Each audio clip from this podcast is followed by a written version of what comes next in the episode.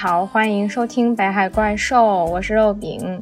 今天我请到了一位啊，目前在东京生活已经有啊一段时间的朋友，然后他的名字叫凯西，啊，请凯西先来做一下自我介绍吧。Hello，大家好，我叫凯西，我本身是福建省泉州市人，大学是在北京度过的。大学毕业了以后，在北京做了一年半的程序员，后来来到东京大学这里读研究生。我马上在这里也要研究生毕业了，接下来我会在日本工作一段时间。哎，那凯西，你是什么时候就是萌生出想要去日本留学或者生活的念头？一开始只是学日语，学日语是二零一四年的十二月份吧。到了大学二年级下了以后，我本来就想读研究生，然后那时候发现自己的绩点不太可能保研或者去美国了，然后觉得哎，就近去一个日本吧，也不是很花钱，所以应该是在一六年的时候萌生了要去日本留学的想法。所以其实去日本也没有。就就只是出于一个比较便宜的那个理由嘛？一开始只是为了读研嘛，就是在国内那个环境下面，大家都会觉得要读个研究生啊，就肯定不是本科就出来。当时还不会，还没有懂这么多，然后就觉得要读研究生。然后日本如果能去东京大学的话，一方面国际上的声誉也很高，另一方面学费比较便宜，第三我又会讲日语，就觉得。可以试一下，明白明白。所以你学日语之前，就是学日语的时候，其实是没有想到说自己一定要去对日本留学。我没有想到一定要去。哦，我还以为你是其实是一直都很喜欢日本呢。都喜欢日本，学日语以后，你会慢慢的了解它的文化，你会接触它的这些材料之类的，你会发现，哎，啊，确实和我们现在大陆的主流的文化有点不一样。但其实我真正来了以后，哎，我发现他们其实日本很多很经典的东西，其实都是大陆过去的。比如说呢？我觉得它有一种，它有一点很东方、很温良的一些文化，比如说。类似于《桃花源记》或者看到了，或者类似于可能老吾老及人之老，幼吾幼及人之幼这种文化，我觉得有很明显的东方的这种色彩，是很温良的，然后也不是很冲冲击力或者攻击力很强的那种。但后来日本被到二战以后一直是被美国影响的比较多，所以你能在日本其实看到两种。并行的思想，一种是一种是很现代、很西化的思想，很自由的思想；另一种是他这个国家延续的一千多年来的这种本国结合更多东西形成的本国的文化。我觉得对我来讲，日本有魅力的其实是它东方的这一面。我会想说啊，这其实是其实是在我小时候中学接受那些课文里面有学到的东西，只不过好像日本。他把这一面有点展示出来，感觉小时候在课本里学到的这些东西，在中国 目前的社会环境里或者文化环境里，可能就没有太感受到。呃，是的，这是我的实话。但是因为我见的也没有很广，只是我在中国生长的这几年，我的感受吧。因为你因为大陆发展的经济很快，实际上很多东西可能都先暂时放一放吧。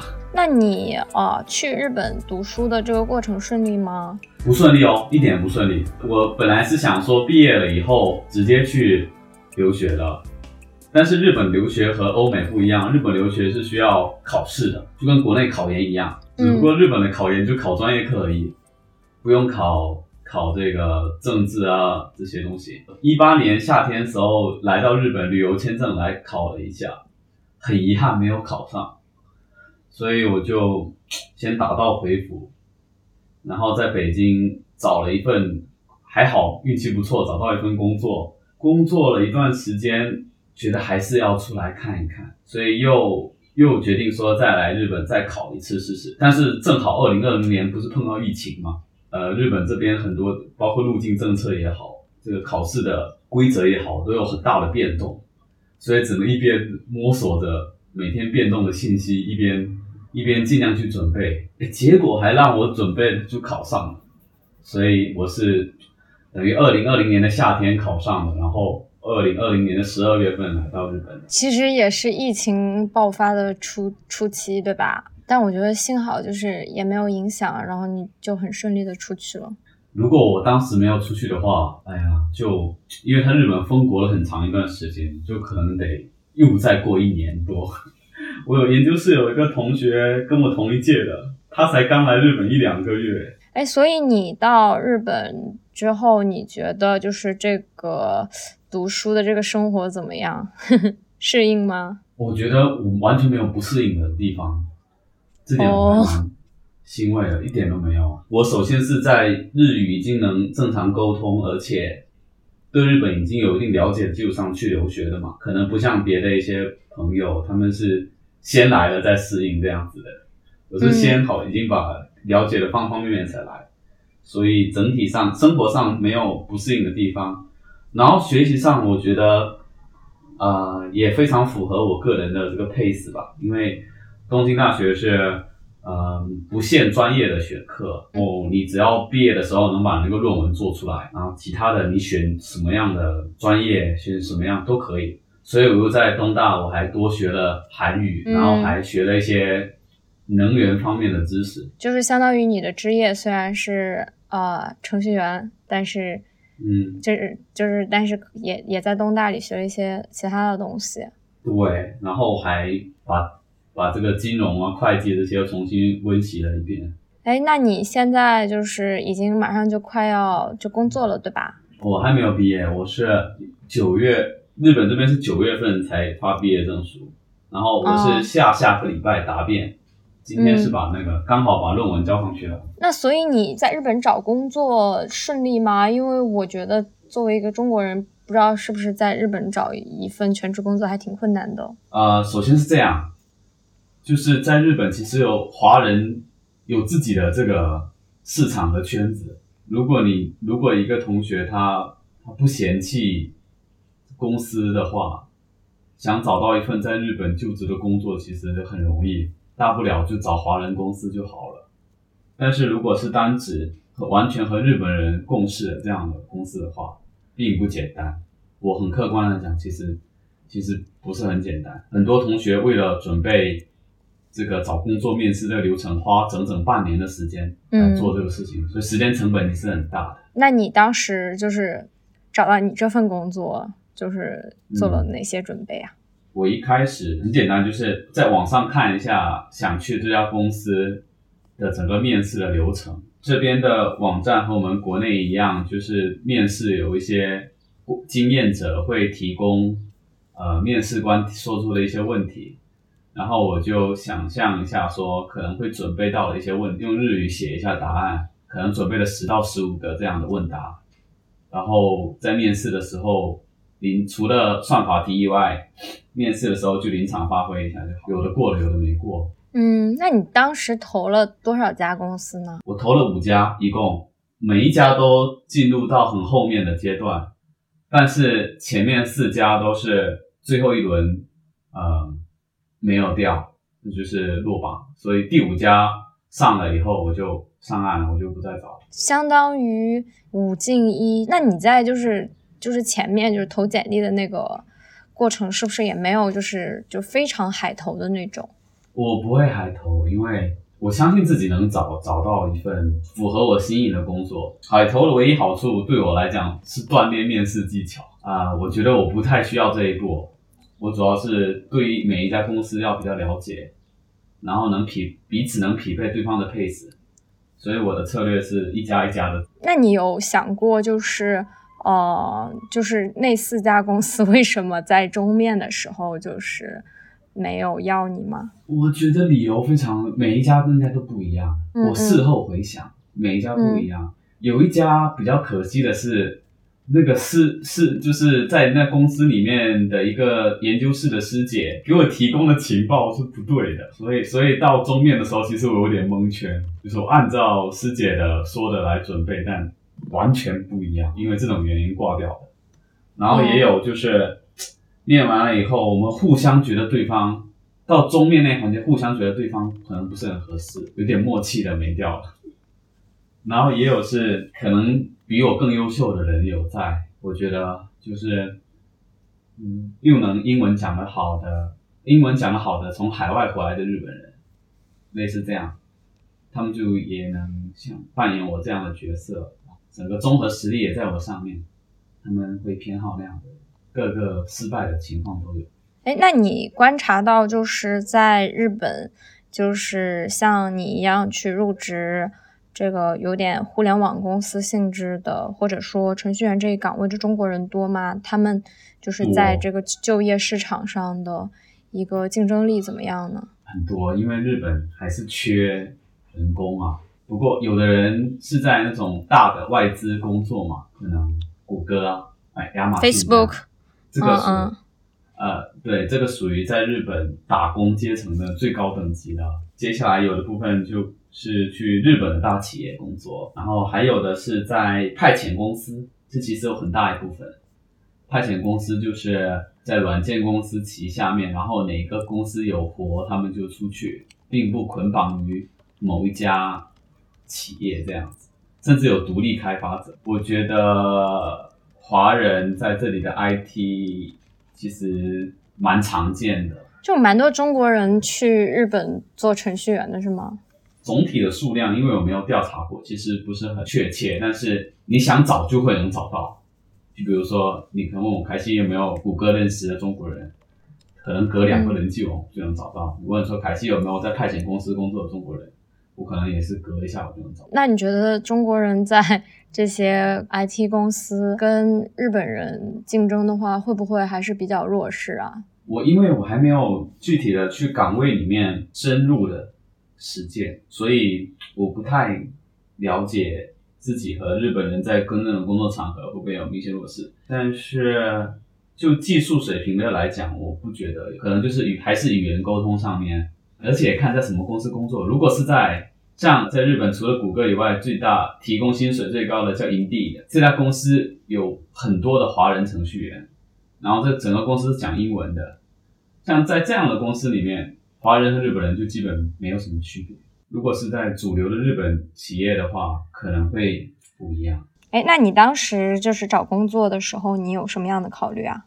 我一开始肯定也是想去去谷歌这种大企业，但后来发现准备的那个时间成本实在太陡峭了，而且风险太大，因为每个公司那个 timeline 不一样，我就选择说找找日本的大企业吧，因为日本的大企业相对来讲不用准备太多技术层面的东西，主要是日语能说的这个东西就好了，所以这是我从可行性讲，怎么样最快上岸。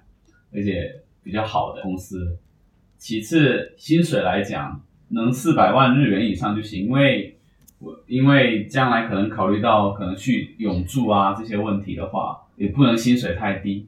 第三是，嗯，尽量不去派遣公司，因为我有实习在日本实习的经历，我不太喜欢那种像工具人一样的感觉。派遣公司，如果你是个派遣的，就是如果有活就找你，没活就就完全不会理你。感受不是很好，我觉得这三个考量。哎，你刚刚提到一个四百万的这个年薪，对吧？这个能不能解释一下是什么样的一个门槛？就是现在汇率很低嘛，现在四百万日币算现在可能不到二十万，十九万多这样。嗯。然后在日本的话，如果是日本的研究生毕业的话，基本上大家找到四百万日币的工作以后，一到两年就可以拿日本的绿卡。因为日本是打分制度去拿那个永居，我周围的朋友们基本上都觉得，哎，不能低于四百万日币。一般的东京大学的毕业生也大概是拿四百到五百之间的比较多。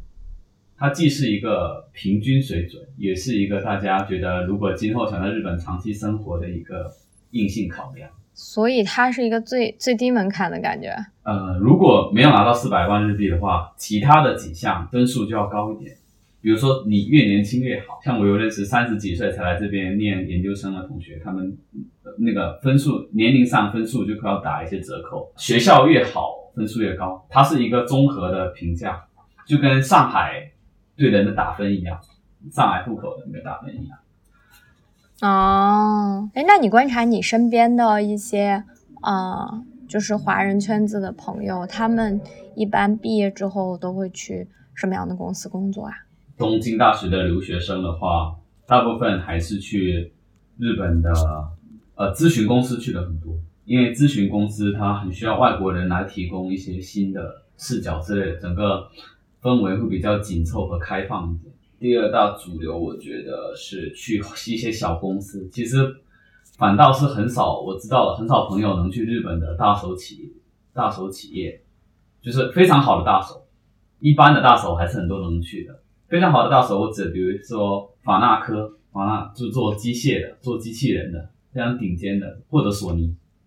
我觉得华人朋友东京大学其实去的人很少，所以他们去的还是一些中小型的日本企业，实在找不到工作，然后实在想留在日本的才会去找华人企业。原来华人企业是最最后的选项，因为规范上大家都会担心说没有日本的这些做了几十年的企业规范嘛。那有找不到工作的可能性吗？有哦，我就有认识没有找到的，然后就回国了。哦，就回国。嗯，不过，不过他也因为国内给给他更好的这个待遇什么的，他回去很自然，也没有很伤心。哎，那我知道你在日本还有就是去做一些自己的兼职业务，这个是怎么做起来的？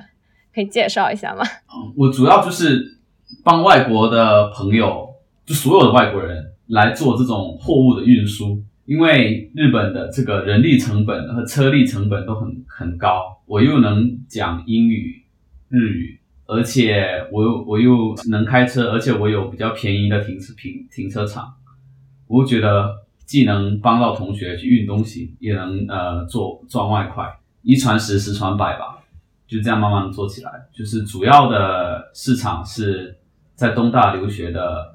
或者的学生和老师，外国人，然后接下去，呃，是想扩展到呃整个东京的外国人这样子，因为雅虎是可以可以兼职的，所以我觉得呃一方面在雅虎做程序员，然后另一方面雅虎学到的一些东西，不管是管理啊，或者是代码上面的一些一些设计架构，然后我自己开发出一个产品来，以后去管理这个系统。这是我接下去会做的一件事情。哎，你刚刚提到说，就是你在日本就是学习了开车。我在国内也有驾照，但我在日本这个也算是学的吧。哦，因为它靠左，对啊，完全不一样啊，它的道路系统。对啊。自己买了车，然后你还找到了便宜的停车场。哎，为什么这一步这么重要呢？因为日本呢。停车费停车地方有限制，它必须在你居住地方两公里之内。停车费也很高，比如说在东京大学附近的停车场，一个月要三万到三万五千日币，相当于人民币就是一千五百到两千左右。对很多人来讲，停车费用是一个支出的大头。不管是做做生意嘛，就肯定是先考虑把费用都先能压先压下来。朋友可能比较好的朋友，他住在比较。偏的地方，然后离我正好又没那么偏，这样我就觉得可以达成。哎，所以在日本是不是就是人均车辆数并不高啊？就是不是很多人都会自己有车自己开车的？我感官上来讲，日本的堵车没有很厉害，在尤其在东京，其实没有什么必要，尤其自己出去玩，没有必要开车，电车比开车好得多。因为如果你去了新宿、池袋、涩谷这些地方，停车费用也是非常贵的，所以大家如果出去玩的话，或者上班都会选择公共交通。但是如果在乡下的话，公共交通不便利的地方，那没有车就是，所以乡下我觉得大家应该都会备一辆车。但是在城市里面很不一定，尤其是单身的人，更不会去考虑买一辆车。那你现在你这个搬家业务的价格是不是？是比，比如说我是一个留学生，我要去叫一个搬家公司的这个价格是要低一点，低不少了啊？是吗？就是在日本搬家服务是不是挺贵的？是的，很贵，我个人感觉挺贵的。大概要多少钱？一趟搬一个洗衣机、一个冰箱，然后在东京市内，人民币一千到一千五吧。What？那是不是跟距离有关系啊？也没有，就十几公里啊。十五公里，十五，比如说十五公里，然后一个洗衣机，一个冰箱就要一千多块钱。哇，然后也包括就是说这个搬运的这个费用，对，那确实是很贵。因为我之前就是有在一些新闻报道里看到，就是日本有那种什么，就是搬家服务，然后就是对，就是特别的精致，贵，能把你的一个旧家还不一样，平行搬那个 你的那新个起码家那边。四五千人民币起那个是一个家吗？四五千，一个家哈，就一整个家四五千，有钱的人还是可以考虑一下 呃，现在国内也有了。啊？是吗？上海，比如说对那个别墅区，专门对高端用户那个搬家，一单也是几千块钱起的，我有听说。哦，就是用日式的这种旗号，啊然后给它，比如说我们搬这个冰箱的时候，我们会把它那个呃电线要先粘起来，不能嗯电线耷拉着，粘起来，嗯然后到车上要用一个毯子给它铺一下，要不然怕它磨坏掉。电线粘一下是指就是粘在冰箱上粘在冰箱上，对，粘的好看一点。哦，粘的好看一点，这也是是 这是门技术活呢。然后还要装洗衣机啊，装空调啊，嗯有的还装空调，类似这种，嗯慢慢的就会了。所以你现在已经做成大概多少单生意了呀？一百多单了，哇，天呐，哇，一百多单，就这个需求量还是挺大的，是不是？每个月都有勤快和不勤快的区别。比如说这个月我写论文，基本不做任何的宣传，朋友的朋友介绍了一下。然后也正好我有时间，我才去做。但我觉得这一行目前有一个问题是，司机的这个素质良莠不齐。其实类似于我这种的人有很多，但是大家会更信赖说口碑，就目前还停留这一行还停留在一个口碑的阶段，所以我是希望用技术来改变这个事情。哎呀，那你的口碑肯定是很好的吧？我还行吧，还可以，校内还可以。那你觉得就是就是你如果就是后面全职工作了之后，会同时做两件事情，会不会就是有不平衡的，或者会比较辛苦这样子？你有没有看过毛姆写的《刀锋》那本书啊？这不是你最喜欢的小说吗？主人公拉里小说之一，最喜欢小说之一。啊，好那拉里他就是有有这个体力劳，他白天去去图书馆看书嘛，然后去做体力劳动。其实体力劳动、脑力劳动是很不一样。脑力劳动的时候，有时候我会质疑自己这个脑力劳动的价值。嗯然后体力劳动，因为你切身的你在付出你的身体，反而会有一种很充实的感觉。尤其是嗯可能对我这种一直学习上来的人来讲，所以我觉得，虽然大家可能听搬家是一件很辛苦的事情，但是对一个脑力劳动者来讲，有时候呢，包括我有时候雇佣我一些同学做兼职，你知道吧？雇嗯，佣东大的朋友做兼职，他们都觉得说以后有类似的活还要找他们。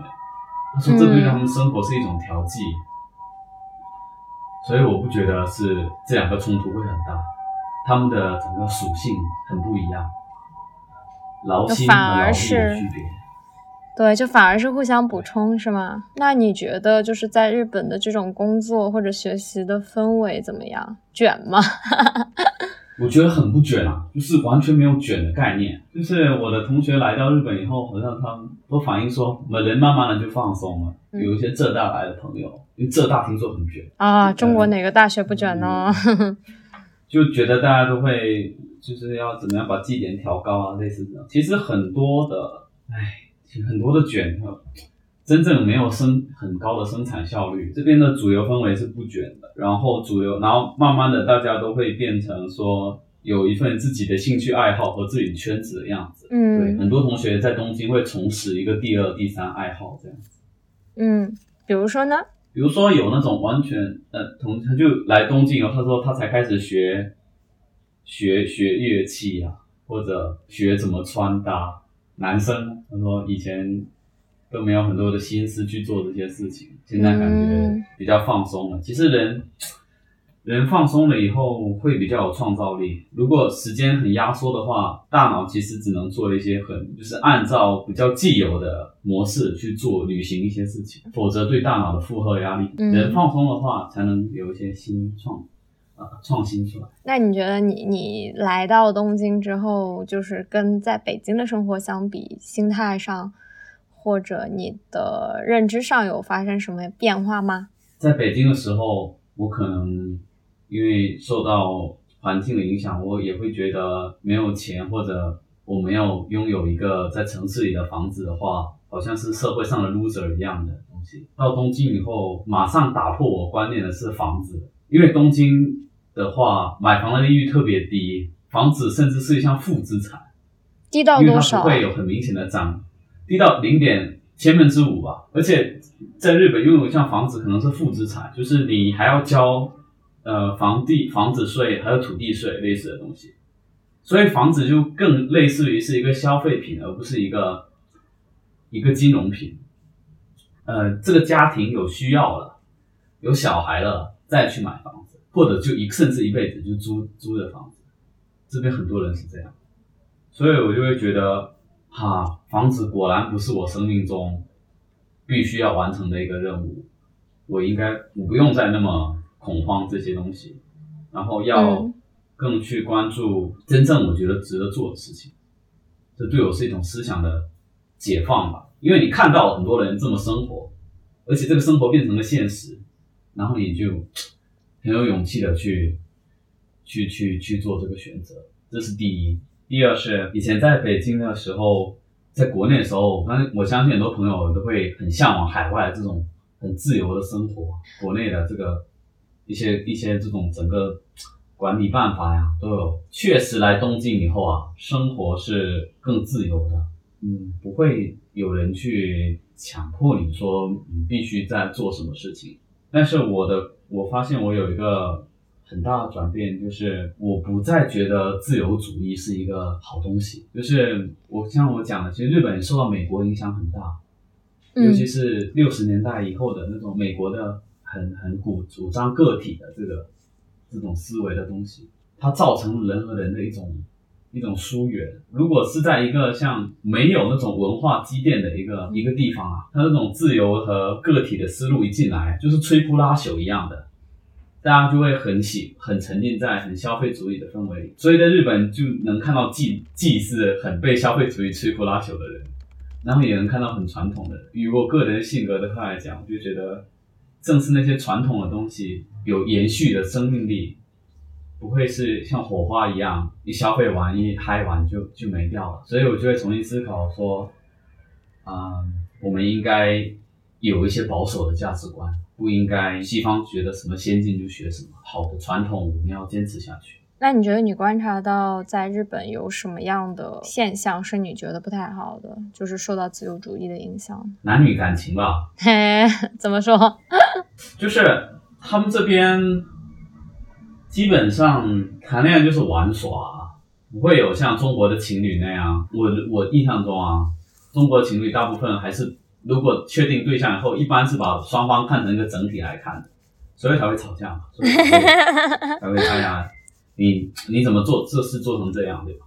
但日本的这边谈恋爱，我和你是完全独立的个体，所以你也别管我，我也别管你。如果我们的 case 不一样，马上就分开。就大家对一段关系都是没有承诺，没有没有承诺，也很很清淡，这点还好。我觉得日本没有很圣母，这点还好。但是也有一部分就是为了政治正确，政治正确的那种感觉。很圣母是什么意思啊？觉得哎，这很难很圣母，就是不切实际的，或者说他们想实现的一种理想的国，是建立在很多人的权益在损害基础上面的理想国提出的一些见见解和政策，对大部分来讲其实没有实质性的帮助。欧洲不就很多类似这种事情？然后日本其实不会，日本其实没有很圣母，日本的保守力量一直很强。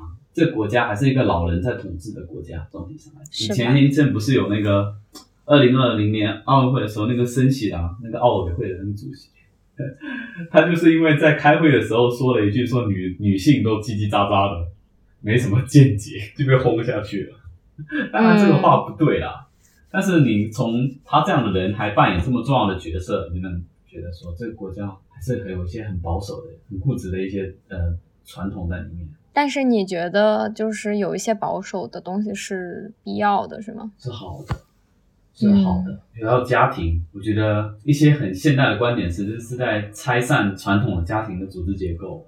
是的，细推下去，有的能力出色的人会活得很好，但是能力不出色的人，一般资质的人，如果没有审慎的思考说这一种生活作风的不利影响的话，我觉得会有很大的问题。对社会的冲击会很大，所以我还是觉得就是啊，原来家庭还是传统家庭架架构，人与人之间的这种日本日语叫也叫牵绊，日本的文化里面他们也会很强调，传统文化里很强调，你你如果听昭和时代的歌曲。还是有很多讲这件事情。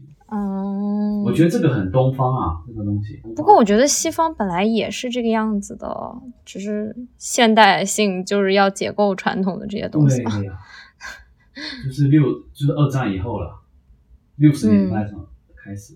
如果再谈下去，就会聊一些比较比较深的事情。呃，基督教的传统瓦解以后，并没有一种观念来证实说，就是生命力比较强的来取代它。不但是中国现在有一个，我理解是比较断层的这样问题。我觉得现在世界的大部分人都有这种迷茫在。如果传统放弃，新的对我来讲什么是有意义的？就是大家都在重构自己的这个价值。不过我现在我还是，我现在也是比较确信说传统是有有价值，要有保守的一面。就是你还是比较坚持传统的一派，对吗？对，因为古人没有没有傻。其实古人并不傻。以前在国内的时候，看到一些哲学家或者宗教典籍里面，会有一些现代的角度看起来很偏颇的观点。但我来日本体会了这种这种资本主义国家的生活以后，我觉得，然后中国的经历相对比，我我的印象中，我觉得其实这些典籍里面说的有的是对的，是我以前太自我了，我们要去认识到他们。哎，你刚刚提到就是。你觉得你在资本主义国家体会到这种偏自由主义的东西，你觉得不行？可以举个例子讲讲吗？就是那种很追求很个体的这种想法，我个人的这个感情和呃和和和这个心情是在所有是比所有都更重要的。比如说你和在谈恋爱的时候也好，或者你会和人在共事的时候也好，你会发现如果每个人都这样的话。其实人与人的关系很脆弱，而且直接反映的就是那个生育、生组建家庭的欲望很低，也不会有什么扛得住风险的这种组织存在。大家会慢慢的厌恶风险。其实日本的和欧美的发达性啊，日本在发达国家里面不算很发达，但它的发达性就体现在。它的这个人均资有、人均的这种物质的这种丰富度、生产力高到人可以做一个很懒惰的、很躺平的这样的生活。前一阵不是就是讲说年轻人只能躺平，但中日本的这种躺平模式和国内的躺平模式完全不一样啊！日本你怎么不一样？个七幺幺你打工，你天天打呃，你就打二十天吧，一样有双休日。然后你每天工作八小时，正常上下班，没有九九六，这样子你都一个月会有二十万日币左右的收入，换成人民币就是八九千块。就你是在七幺幺打工，就是你在七幺幺打工，你在七幺幺打工，跟你在就是做程序员的工资差不多吗？程序员高可能百分之四十到五十吧。哦哦哦，但不会很多，不会像国内很悬殊吧？像国内，如果这个人躺平。我去，那是真的没可能会没饭吃啊！不，也不是说不知道没饭吃什么，就真的可能，尤其在大城市的话，真的可能生活会是一个问题。你房租加吃饭加其他正常的这个出行加起来不行啊！日本的躺平的这个普通年轻人躺平的资本很高，但就是那种很自由的很。甚至说很理想这种躺平的这种生活模式，我发现其实没有让大家让大家的生活过得 happy 了一点，但是长远来看不是一个好事情。你会发现大家非常不爱创新，非常厌惧厌恶风险，只愿意在自己舒服的 pace 里面走，人和人的关系越来越淡。我相信如果这些都会在中国的大城市发生，已经有这样子的感觉了，我觉得。而且这个真正过得 happy 的只是。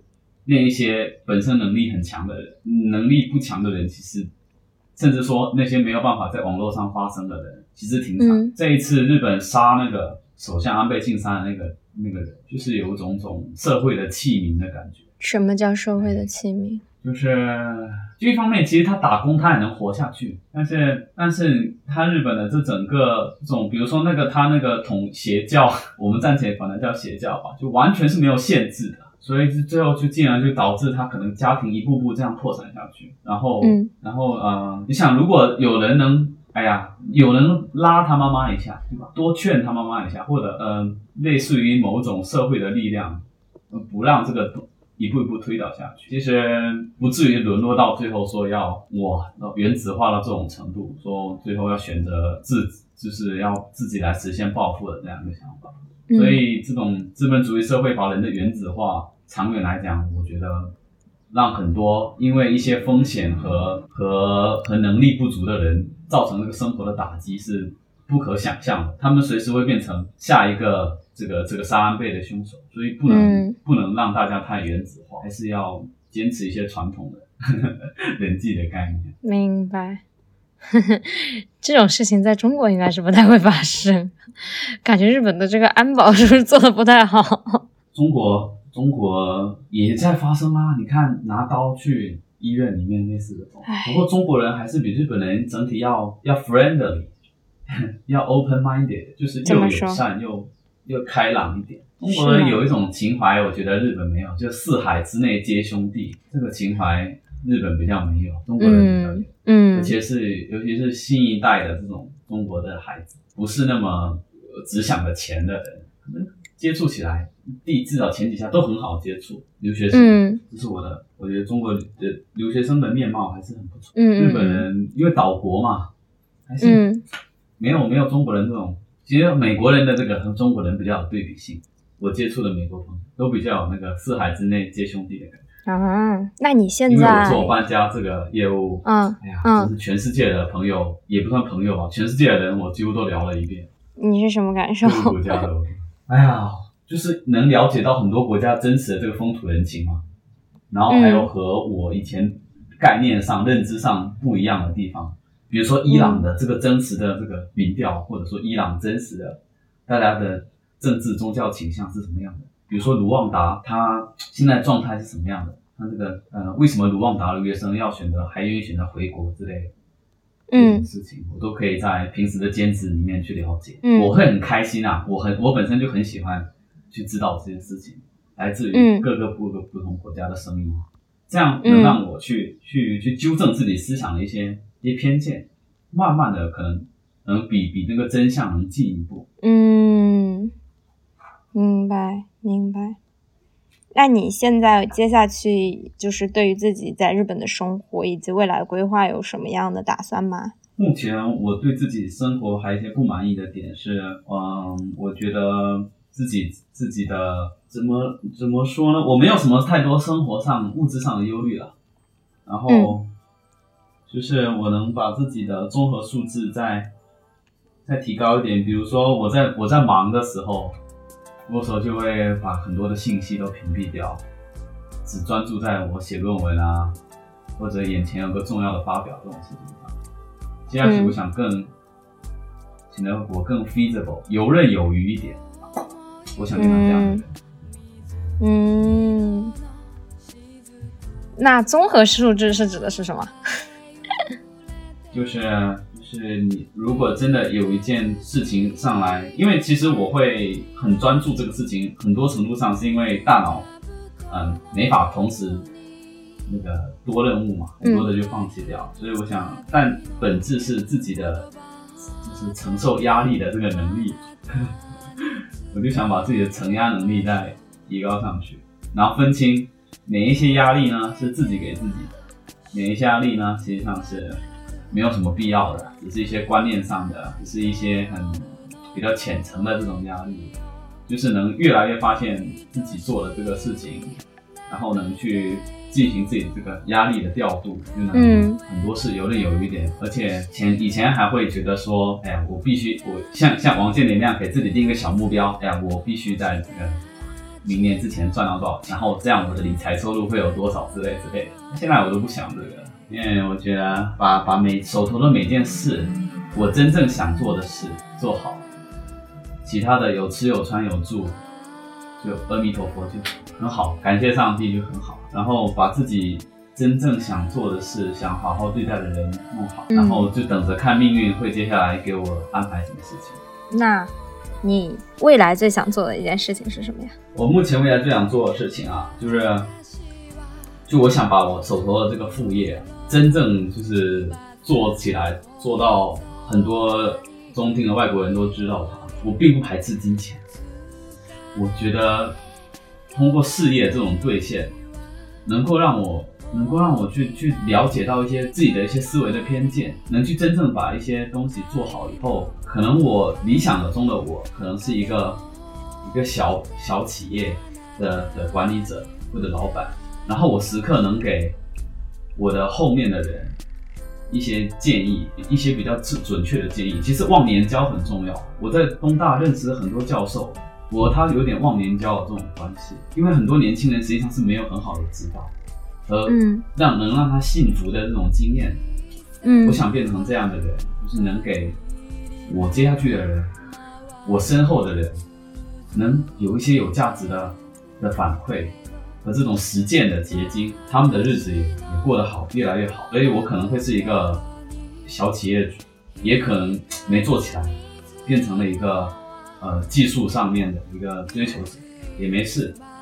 但是我觉得只要核心的思想没有改变，不管我最后变成一个什么样具体的角色，都能做得不错。可能是小企业主，可能是很好的程序员，可能是甚至可能只是一个在日本混生活的一个人。心没有变的话，最后做什么东西都还差不多。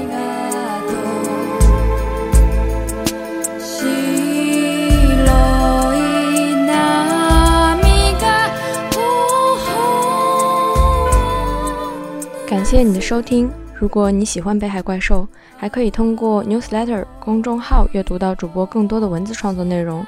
订阅链接可以在 show notes 结尾找到。当然，也真诚的期待你的反馈和支持。如果有一天我们能在城市的某个角落相遇，那就再好不过啦。